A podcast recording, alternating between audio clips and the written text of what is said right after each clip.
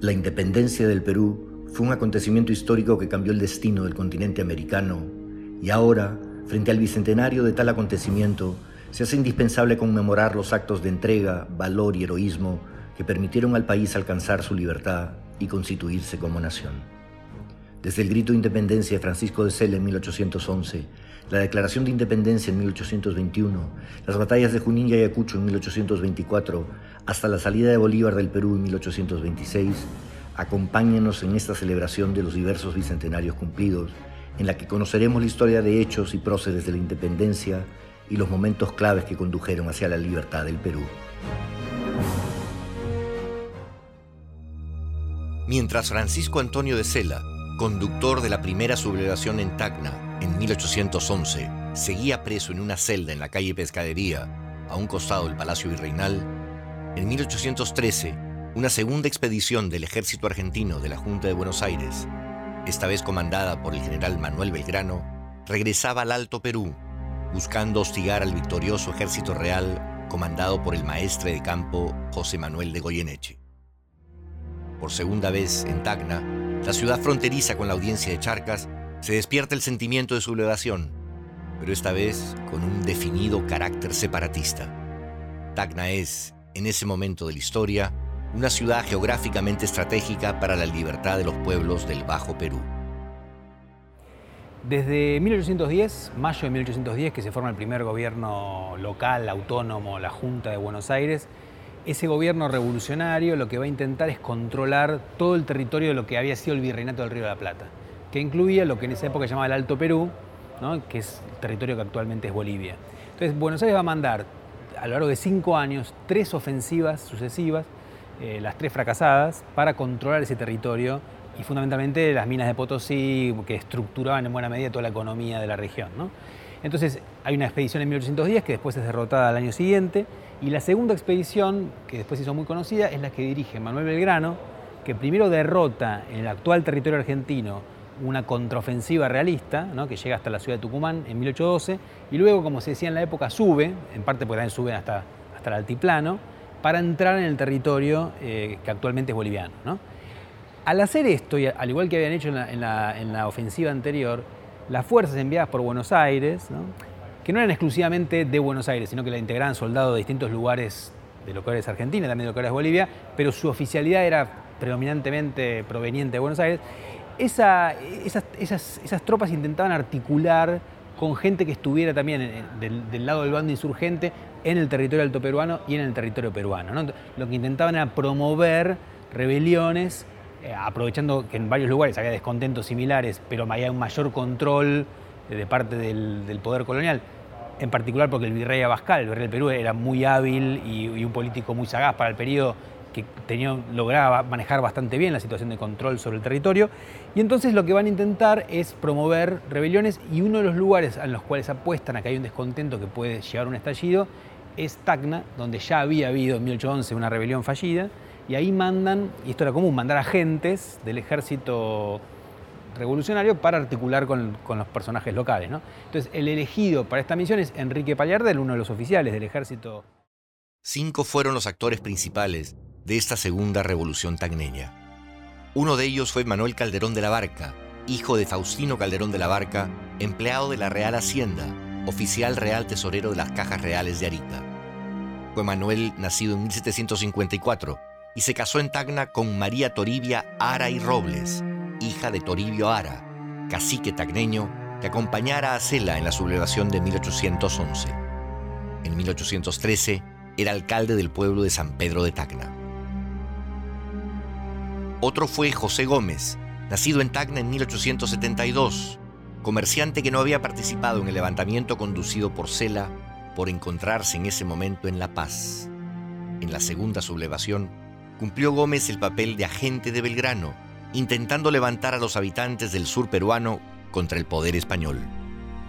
Los tres restantes actores principales de la sublevación de Tacna fueron los hermanos Payardel Zagardía, nacidos en Marsella, hijos de francés el comisario jacobino de León José María Felipe Payardel y de peruana María Eustaquia de Sagardía Villavicencio y Palencia, hija de Antonio Sagardía y Villavicencio, con familia en Lima y Buenos Aires, habiendo sido su antepasado Francisco de Palencia, oidor de la audiencia de Charcas en 1710 y de Lima en 1743. Juan Francisco Payardel, nacido en 1781, se educó en la Escuela Militar de París. Enrique Payardel, nacido en 1785, estudió en la Escuela Politécnica de París, de donde egresó como ingeniero militar y prestó servicio en la Marina Francesa en 1796. El tercer hermano, Antonio Felipe Gaspar, había nacido en 1783. Fueron los Payardel herederos de unas propiedades en Lima, legadas por un antepasado materno llamado Gabriel Palencia da Ponte, y de una hacienda en Chuquisaca, en el Alto Perú, herencia del que fuera oidor en esa ciudad de 1710 a 1734, Francisco de Sagardía. En 1803, tras la muerte del padre, la madre envía a sus hijos a Lima tras haberse nacionalizado españoles en Cádiz, para que disputen la posesión de un vínculo de mayorazgo por la muerte del abuelo de los hermanos Payardel. Durante esos años, los hermanos incorporan a las milicias virreinales del batallón de patricios del regimiento Concordia en Moquegua. Enrique, en septiembre de 1706, lo hace en la compañía comandada por el moqueguano Tiburcio Mendoza y Caballero. En octubre del mismo año, los hermanos Juan Francisco y Antonio Felipe Gaspar se incorporan a la compañía comandada por Francisco Moreira y Matute. En 1807, Enrique reside en el Cusco, ejerciendo de ingeniero, maestro de matemáticas y agrimensor. Se establece por un tiempo en Anta y se casa ahí con Melchora Carrillo y Allende, con quien tiene un hijo llamado Antonio Payardel y Carrillo. Entre 1810 y 1813, los tres hermanos Payardel se convierten a la causa independentista. Hacia principios de 1813, se organiza la segunda expedición del ejército argentino al Alto Perú, bajo el mando del general Belgrano, con el propósito de levantar a las ciudades del sur del virreinato peruano. Los triunfos de ese ejército sobre las armas realistas en Tucumán y Salta en 1812 y 1813 reanimaron las esperanzas de los patriotas peruanos en esa zona del sur del Perú. Porque el objetivo, por supuesto, era la llegada al al Perú, que era el otro centro de, poder donde estaba el, virrey, el de Río de la Plata, que había caído y había que llevar la revolución justamente hasta el Perú para tener ese apoyo y no la amenaza siempre latente. Y ahí eh, eh, se abre la duda si avanzar por dentro de lo que era el Alto Perú o por el Bajo, por el bajo Perú. Y establece su cuartel en, el Macha, Belgrano, luego llega a Vilcapugio, donde sufre una derrota que estuvo a punto de, ser el, el vencedor, pero bueno, hubo justamente una marcha atrás en esa batalla y es vencido en Vilcapugio y al mes es vencido en las pampas de Dayohuma, también en el, en el Alto Perú, pero también en este intermedio se da justamente las sublevaciones en el, en el Bajo Perú y es donde Belgrano, cuando estuvo establecido en Potosí, que había como una, había ya una relación y un pedido de apoyo a Belgrano para apoyar estas sublevaciones del Bajo Perú, que, bueno, de palabra estaban dadas, pero que no se pudieron justamente efectivizar por las dos grandes derrotas que él tiene en el, en el Alto Perú. En agosto de 1813, Juan Francisco Payardel es enviado por el alcalde de Tacna, Calderón de la Barca, y Manuel de Rivero, regidor del Cabildo de Arequipa, a entrevistarse con Manuel Belgrano en el Alto Perú. Habiendo recibido las órdenes del general Belgrano en su cuartel de Vilcapuquio a mediados de agosto, se alista entonces un plan de insurrección que comprometía también a patriotas de las costas occidentales del Bajo Perú, como del Cusco, Moquegua, Tacna, Arequipa y Tarapacá aspecto que hasta ahora prácticamente se ha estudiado muy poco, eh, que es el aspecto de la relación de Belgrano con el Bajo Perú. Ese, aspecto es un aspecto muy interesante porque nos habla de la revolución como un hecho global, ¿no es cierto? No como un hecho eh, parcializado. Eh, posteriormente, las historias nacionales también eh, llevaron un poco a estudiar de manera parcializada la gesta eh, revolucionaria, pero en realidad la gesta emancipadora es una gesta única, ¿no es cierto? En la cual tanto los patriotas eh, que venían de Buenos Aires, ¿no es cierto?, los ejércitos de Buenos Aires y junto con los patriotas que estaban en el Alto Perú, que estaban luchando, digamos, en defensa de su territorio, junto con los bajo peruanos, trataron de actuar de manera conjunta. En este caso, Belgrano, como era el general en jefe del ejército, delegó de manera expresa en Payardel la revolución, digamos, el hacer una revolución en Tacna. Esta revolución en parte fracasó debido a la importancia de las tropas realistas. En Tacna, el hermano menor, Enrique Payardel, conjuntamente con el primer alcalde, don Manuel Calderón de la Barca, el coronel Carlos García Rivero, el comandante José Gómez y Julián de Peñaranda, diseñan el plan de insurrección. Esta vez, el movimiento ya se considera plenamente separatista y emancipador. Su grito de guerra ya no es por el rey, sino viva la patria y la Junta Suprema de Buenos Aires. Al movimiento se unen vecinos de la cercana Moquegua, entre ellos José Egidio de Barrios, vecino y abogado de esa ciudad. En Arequipa, el regidor don Manuel Rivero, hermano del subdelegado de Tacna, es el principal promotor habiendo sido nombrado por el general Belgrano comandante general de armas de las costas del Bajo Perú. Enrique parte a Arequipa, en donde acuerda con el capitán de milicias Manuel Rivero y Araníbar que tanto en Tacna como en Arequipa se haga el 28 de septiembre un pronunciamiento de adhesión a la causa patriota. De Arequipa se dirige a Puno, en donde se encontró con su hermano Juan Francisco, que regresaba con las órdenes Belgrano. Y allí regresaron a Tacna. Lamentablemente, alguien había sido testigo de la entrevista de Enrique Bayardel con el capitán Rivero y dio aviso a las autoridades españolas. Coincidentemente, el hermano del capitán Rivero, Antonio de Rivero y Araníbar, el subdelegado de Tacna, sospechando que se precipitaba una revolución, decide abandonar Tacna y refugiarse en Arequipa, haciéndose reemplazar con el teniente coronel Francisco Suero. El día 3 de octubre, se encuentran reunidos los conjurados, comandados por el alcalde Calderón de la Barca en la casa del párroco Juan José de la Fuente y Bustamante. Vengo con órdenes expresas del intendente de Tacna, señor Calderón. Ya sabemos que viene usted a reemplazar al subdelegado Rivero y a Aníbar. Y los miembros de este honorable cabildo de Tacna le negamos autoridad para que pueda asumir dicho cargo. Solo una orden de la regencia puede hacerlo. Me importan muy poco las opiniones de un cabildo espurio y sin autoridad real. Ahora dígame, ¿dónde están los oficiales que complotan contra el rey? ¿A quién se refiere usted? A los hermanos Payardele. Usted lo sabe muy bien. Por favor, no juguemos con esto. Aquí nadie juega, coronel. El futuro no es materia de juego. Las consecuencias pueden ser muy graves para usted y para el cabildo si se adhiere una causa de traición y deslealtad, le advierto. Me voy por advertido, coronel. Buenos días. Esa misma noche, los conjurados, en número aproximado de 500, conducidos por Enrique Bayardel y José Gómez, y bajo instrucciones expresas del general Belgrano, asaltan el cuartel donde se encuentra la tropa del ejército español y toman prisionero a Suero y a los demás oficiales realistas. Algunos oficiales criollos, como el capitán Santiago Pastrana, se unen a la rebelión. A medianoche, la sublevación controla la ciudad. Los conjurados la recorren, dando vivas al movimiento. ¡Viva la patria! ¡Mueran los realistas! Llevan en manos, agitándolas, las banderas azules y blancas de la revolución.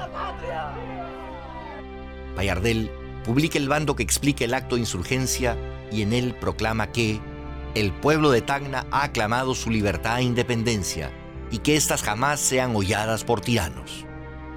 Se dedica inmediatamente a contactar a las autoridades de Arica y Moquegua, urgiéndolos a que se unan a la sublevación y a las de la ciudad de Arequipa les advierte que no tomen medidas contra la sublevación, ya que si lo hacen, pasará cuchillo a los españoles que hay en Tacna. Apenas enteradas de la rebelión, las autoridades realistas en Arequipa organizan un ejército que marche contra los insurgentes, bajo el mando del coronel José García de Santiago. Las demás provincias supuestamente comprometidas desiertan del proyecto revolucionario. El 4 de octubre, Enrique Payardel envía a su hermano Antonio al campamento de Belgrano para que le transmita las noticias de la rebelión y solicitarle ayuda. Lamentablemente, Antonio Payardel encuentra la desolación de un ejército derrotado. El 5 de octubre, Payardel le escribe al primer regidor de Arica conminándolo a que se una al levantamiento. Le ofrece ascenderlo al grado de capitán y entregarle un pago de dos mil pesos. Si no lo hace, Payardel le advierte. Tiemble usted por su vida y por la de sus secuaces, pues su negativa me obligaría a ponerme en marcha sobre esa infeliz ciudad, la que tomaré irremisiblemente con el concurso de los 120 hombres de fusil y 50 de caballería, hijos de Buenos Aires. Ellos servirán de escarmiento para los que se atrevan a mover las armas contra el suelo patrio. Manuel de Rivero es detenido en Arequipa y el 7 de octubre se enteran en Tacna de que el 1 de octubre se ha producido la derrota de Manuel Belgrano en Vilcapuquio. Es entonces que Payardel intenta liberar a los esclavos negros para conformar con ellos una columna militar que se incorpore al ejército auxiliar patriota, objetivo que no consigue por la oposición de los propietarios de los esclavos. Declara el propio Payardel, intenté dar la libertad a los negros, lo que no pude verificar a causa de que algunos malvados me amotinaron a la gente y no pudiendo castigar a estos por no tener cómo sostener mis determinaciones, me fue imposible tomar medidas para apoderarme del resto de la costa. Durante la semana siguiente, Enrique Payardel organiza un ejército que puede enfrentar a la expedición realista que ha salido en su búsqueda. El día 10 de octubre, bajo la bandera azul y blanca de las tropas de Buenos Aires, que representaba entonces la causa de la independencia americana, se realiza una revista de las fuerzas en la pampa de Caramoye, en donde dos años antes Cela había hecho lo mismo. El 12 de octubre, parte de Tacna la fuerza patriota hacia Locumba, intentando encontrarse con la expedición realista. El 31 de octubre de 1813, las fuerzas de Payardel se enfrentan en Cañara, cerca de Locumba, a la expedición comandada por García de Santiago. El combate entre los 400 hombres de Payardel y las de las fuerzas realistas salidas de Arequipa dura poco más de media hora. La experiencia, disciplina y buen orden de las tropas realistas se imponen a la inexperiencia de los tacneros. Las fuerzas patriotas son derrotadas y se dispersan. Mueren seis de sus integrantes y son tomados prisioneros otros 15, entre ellos el comandante Pedro José Rospigliosi. Payardel regresa a Tacna, pero al no recibir órdenes de Belgrano, el 2 de noviembre decide retirarse hacia el Alto Perú. El segundo levantamiento producido en el sur peruano ha sido derrotado, como lo había sido el primero, encabezado por Francisco de Sela. Nos sentimos orgullosos de este segundo movimiento, no porque sea superior al de Sela, profundiza un poco los temas que, que usó Sela. ¿no? Sela es un movimiento que dura solamente cinco días, el de Payardelli duró un mes. Cela no trascendió los dos cerros del Valle de Tacna. Payardelli quiso llevar el movimiento hasta Moquegua y Arequipa. Cela, si bien vivaba la libertad, también vivaba a Fernando VII cautivo. Eh, el carácter de Payardelli fue cívico y militar, el de Cela fue solamente cívico. Pero ¿por qué los tagneños estimamos este movimiento de Payardelli y Calderón de la Barca, que es el, poco el gestor, y es el ejecutor? Porque a pesar de la mm, represión, de la prisión de Cela, ya estaba preso Cela en, la cárcel central de Lima, del mm, juzgamiento de todos los que habían intervenido en el, en el levantamiento de Cela, habían dos que estaban perseguidos a, pena de muerte, que eran eh, Gil de Herrera y, Siles de Antequera. A pesar de eso, de las amenazas de, los españoles, el pueblo de Tacna vuelve a insurgir. Eso supone que no era pues una algarada, lo de Sela no fue una aventura, un tiro al, vacío, sino que fue toda una convicción, por eso se reafirma y, y, va a seguirse reafirmando porque el 18 pasa lo de José Gómez, también tan niño, cuando llega Miller en mayo del 21, todo Tacna va a recibirlo y forma una de las primeras fuerzas del Perú, los independientes de Tacna. que van a, luchar a la primera esa victoria famosa, que es la victoria de Mirabe, el 22 de mayo del 21. Entonces, por eso es que los taineños eh, amamos tanto, estimamos tanto el movimiento de Payardelli, puesto que es la, la confirmación de una vocación libertaria del pueblo de Tacna. Payardelli significa mucho para Tacna. Es el segundo grito de libertad, pero detrás de eso hay que entender el significado para poder de ello aprender y cómo vamos eh, tomando decisiones, al menos en mi calidad de alcalde, en base a la trascendencia que tuvo la actitud de, de. Y dentro de lo que podemos, y yo particularmente puedo recordar de lo que hemos leído de Payardelli, eh, hay un hecho importante y anecdótico en el cual este Payardelli recurre al vicario de Tacna y le cuenta eh, un, en confesión un sueño que él había tenido. Le dice, eh, padre, he tenido un sueño recurrente en el cual alzo mi espada y ésta se quiebra en mil pedazos en una desigual contienda. Esa preocupación de, de es interpretada por el vicario, el sueño, y le dice, hijo, no te preocupes, quizá tú no seas el llamado para concluir esta aventura que has trazado de tener la patria libre, pero sí siéntete contento de haber iniciado y dar los primeros pasos para alcanzar eso que tú deseas. En, la relación bilateral peruana-argentina hay un sustrato histórico, una perspectiva histórica, porque las dos naciones o los dos pueblos quedaron indisolublemente unidos en algo tan importante como es la lucha por la libertad, la lucha por la independencia. Si bien la relación estaba desde antes, porque el sur del Perú fundamentalmente tenía, a través del Alto Perú, tenía una relación con Buenos Aires que algunos historiadores dicen que era más intensa que con Lima, fundamentalmente en el terreno comercial, sin duda que la lucha por la libertad, la lucha por la independencia, le da un, carácter muy, muy firme a la relación. ¿no? Y esa relación, como sabemos, tiene su punto culminante con la presencia en tierras peruanas de San Martín. Pero eh, para que existiera San Martín hubo sucesos y personajes que también trabajaron en la historia. Y allí es donde adquiere un perfil importante la figura de Enrique Palardele, trabajando en contacto muy estrecho con la Junta eh, que nace con la Revolución de Mayo en Buenos Aires, fundamentalmente trabajando con Belgrano. Luego de, la derrota que sufren en, Moquegua y en Arequipa, él regresa a Buenos Aires y primero hace una escala en Tucumán, donde San Martín establece el cuartel del Ejército del Norte, y allí trabaja como un hombre eh, de mucha confianza de San Martín. Él organiza y construye prácticamente la ciudadela donde queda el ejército del norte. Forma parte también del el plan que tiene San Martín, diferente al de ir por el Alto Perú, que es ir cruzar la cordillera de los Andes. Una, eh, situémonos en 1820, lo que significaba cruzar el coloso de los Andes, pero él forma parte del plan ese de que había que ir por Chile, eh, consolidar o liberar a Chile y luego embarcarse hacia el Perú. Así que yo creo que tiene una participación crucial, una participación muy importante de esos dos puntos de vista, de ser un hombre que actúa directamente ligado primero a Belgrano y a San Martín y luego de ser uno de los precursores de la independencia peruana, demostrando que en Perú había un sentimiento independentista importante. En abril de 1814, los hermanos Payardel pasan a Buenos Aires. Ahí, Enrique Payardel dirige la Academia de Matemáticas fundada por Belgrano y organiza una escuela de aritmética para la instrucción de oficiales militares.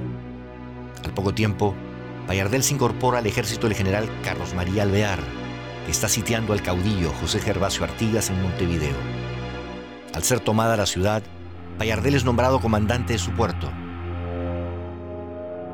Alvear, entonces director supremo de las provincias del Río la Plata, lo asciende a coronel comandante del fuerte de Buenos Aires, sede del gobierno, y lo incorpora a la Logia Lautaro, famosa congregación masónica a la que también pertenece José de San Martín. El 31 de marzo de 1815, Payardel es encargado de la Brigada de Ingenieros del Ejército. el 3 de abril de 1815, una sublevación encabezada por militares argentinos y respaldada por el Cabildo de Buenos Aires, que consideraban el gobierno de Alvear como tiránico y despótico, envía un destacamento a las órdenes de Juan José Viamonte para derrocarlo. Enrique Bayardel, a cargo de la defensa de la fortaleza, lo rechaza con tiros de fusilería. Al percibir que será finalmente derrotado, Alvear renuncia y emigra. Los oficiales de su ejército son tomados prisioneros. Un tribunal militar, formado por los sublevados, entre ellos el mismo Viamonte, condena al destierro a Antonio Payardel y a otros oficiales de las fuerzas de Alvear. Por el contrario, como medida ejemplar de escarmiento, condena a muerte a Enrique Payardel y el jefe del movimiento de la rebelión tagneña de 1813 es ejecutado el 2 de mayo de 1815. Así culmina la vida del que encabezara el segundo movimiento libertario de la ciudad de Tacna. Para entonces, el otro protagonista de la sublevación, Manuel Calderón de la Barca, ha sido apresado, enviado a Oruro a disposición del virrey Pezuela y desterrado. Después de ocho años regresa a Tacna, pero es nuevamente encarcelado y enviado a Lima. En 1823 es liberado por las fuerzas patriotas, pero muere en un naufragio conjuntamente con toda su familia cuando intentaba una vez más regresar a su suelo patrio. La rebelión protagonizada por los hermanos Payardel, Manuel Calderón de la Barca y José Gómez fue la primera que tuvo un definido carácter libertario y un objetivo de independencia. Fue el primero que, más allá de propugnar por un mejor gobierno, se unió al concepto, brotado en la Junta de Buenos Aires, de que el Perú debía ser una nación independiente y libre del yugo español. A ese noble propósito sacrificaron, como tantos otros en esos años decisivos, sus bienes, su tranquilidad y finalmente su vida.